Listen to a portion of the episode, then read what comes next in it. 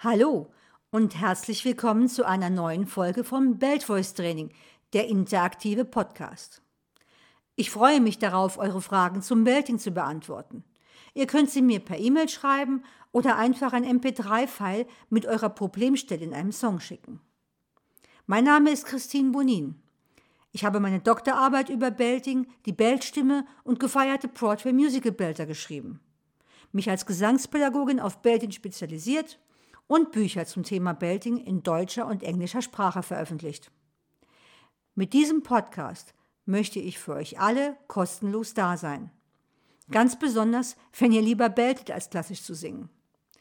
Ich möchte euch mit Tipps und Tricks für eure Beltstimme zur Seite stehen. Also los! Let's belt out! Heute geht es um den Stimmsitz der Beltstimme.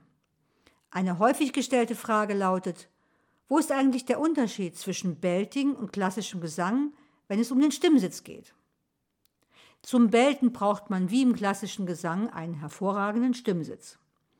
An der Basis gibt es nur einen richtigen Stimmsitz, egal welchen Musikstil ich singen will.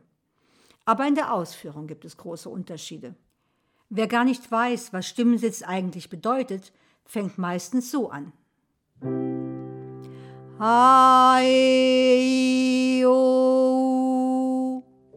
Im Gegensatz dazu singt jemand, der bereits klassischen Gesangsunterricht hatte, die gleiche Übung so.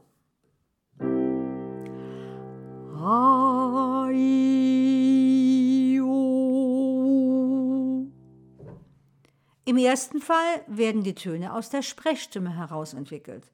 Sie sitzen sozusagen auf den Stimmbändern, im Hals, und die oberen Resonanzräume werden kaum berücksichtigt.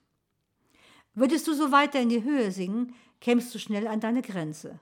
Die Töne würden falsch klingen, gepresst oder geschrien.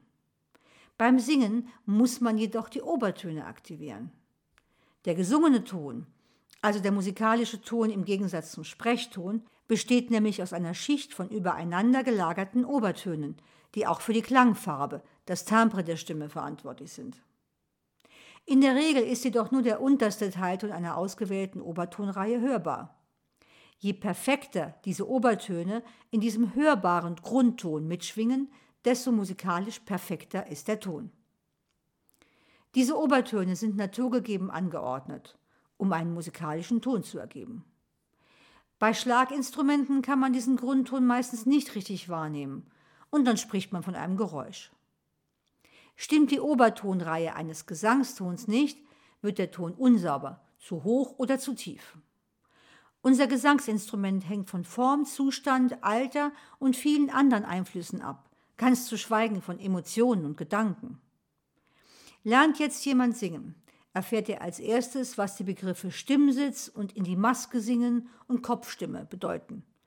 Gemeint ist damit einfach nur die Aktivierung der oberen Resonanzräume unseres Schädels, die wir besonders beim Summen hören.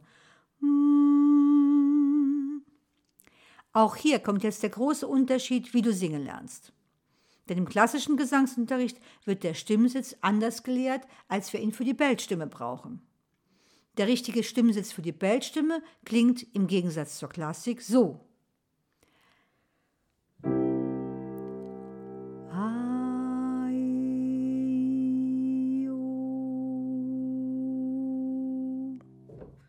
Nochmal den Unterschied zum klassischen Ton.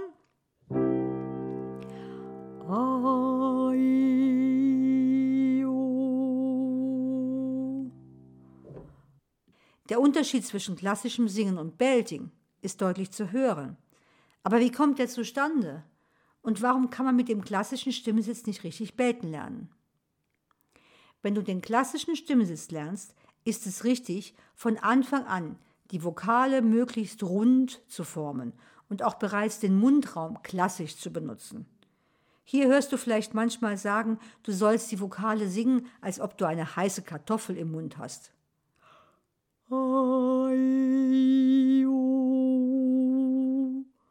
Durch diese Vorstellung wird der Mundraum geweitet und das sogenannte Gaumensegel hebt sich. Das Gaumensegel ist die Stelle im oberen Mund, sozusagen die Zimmerdecke des Mundraums, die so höllisch wehtut, wenn wir uns an einer heißen Suppe verbrennen. Würden wir so sprechen, würden wir permanent wie Dory im Film Findet Nemo sprechen, wenn sie mit dem Wal spricht. Beim Belting ist es jetzt aber so, dass wir mit dicken, runden Vokalen nicht viel anfangen können. Jedenfalls nur bedingt. Wer von Natur aus eine große laute Stimme hat und von Natur aus die Vokale sehr rund formt, muss seine Stimme jetzt natürlich nicht verkleinern. Aber das sind Ausnahmen.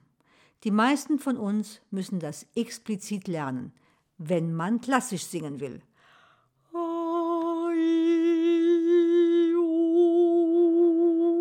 Inklusive Vibrato. Für das Belten ist es besser, die Vokale deutlich zu artikulieren, wie beim Sprechen, und dabei zusätzlich die oberen Resonanzräume zu aktivieren. Aber, und das ist der große Unterschied zum klassischen Singen, den Mundraum nicht vergrößern. Der heiße Kartoffeleffekt ist für das Belten einfach falsch.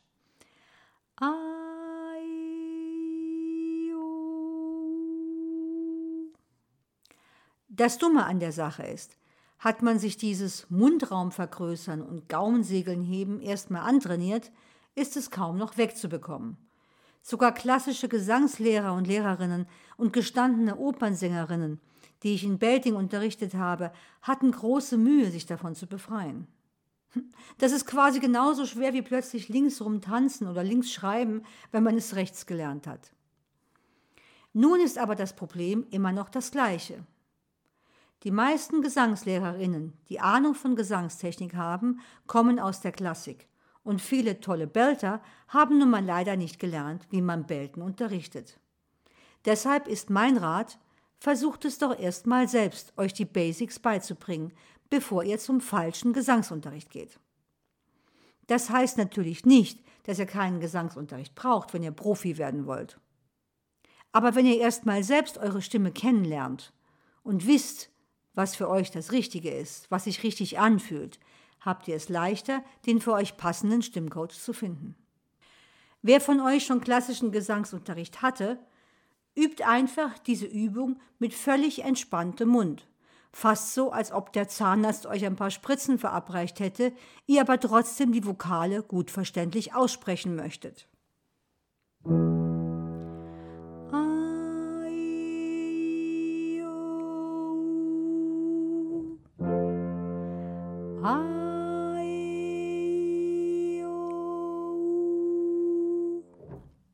Wer noch keinen Unterricht hatte, achtet vor allem darauf, die Vokale natürlich klingen zu lassen, ohne Opernklang, und dabei trotzdem auf das Aktivieren der oberen Resonanzräume zu achten. Es hilft, wenn man den Zeigefinger auf die Nasenwurzel legt, also auf die Stelle, wo man die Augenbrauen zusammenzieht, wenn man sauer ist, und sich vorstellt, durch den Finger hindurch zu singen und dabei die Vokale sauber und deutlich ausspricht.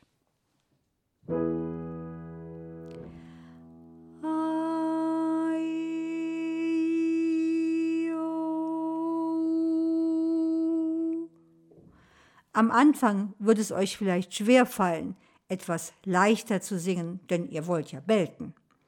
Aber vergesst nicht, es geht hier um den Stimmsitz, nicht um die volle Stimme. Also, erst den Stimmsitz üben. Geht schrittweise in die Höhe. Und stoppt mit der Übung, wenn ihr merkt, dass es schwieriger wird oder schlimmstenfalls sogar im Hals wehtut. Das ist dann nämlich ein ziemlich sicheres Zeichen dafür, dass ihr eure Stimmstütze vergessen habt. Darüber reden wir dann noch später in meinem Podcast. Habt ihr noch Fragen zum Stimmsitz? Dann schreibt mir eine E-Mail oder schickt mir eine MP3-Aufnahme mit eurem Problem. Meine E-Mail-Adresse steht in der Info zu dieser Episode. Wer zusätzlich zum Podcast fleißig üben möchte, findet viele Übungen als Download-Tracks und genaue Erklärungen dazu in meinem Buch Belting auf www.belt-voice-training.de. Meine nächste Podcast-Episode erscheint im neuen Jahr, am 14. Januar. Bis dahin, guten Rutsch und Happy Belting!